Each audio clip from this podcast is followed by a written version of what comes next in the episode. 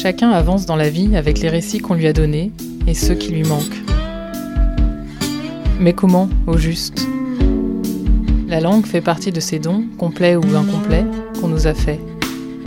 Certaines langues coulent de source, d'autres sont là, tapis dans l'ombre, mais aussi viscéralement constitutives de nous.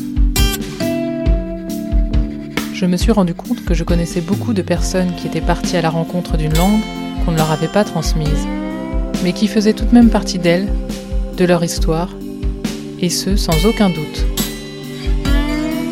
Ces personnes, chacune à leur façon, ont entamé ainsi un chemin plus ou moins heureux vers leur identité. Ces histoires me parlent.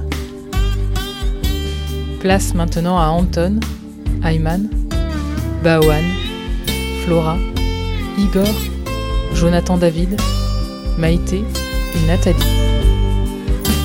Ils m'ont raconté comment ils se sont accommodés, ou pas, d'une langue manquante et pourtant si présente. Je suis Catherine de Copet et vous écoutez Retour à la langue.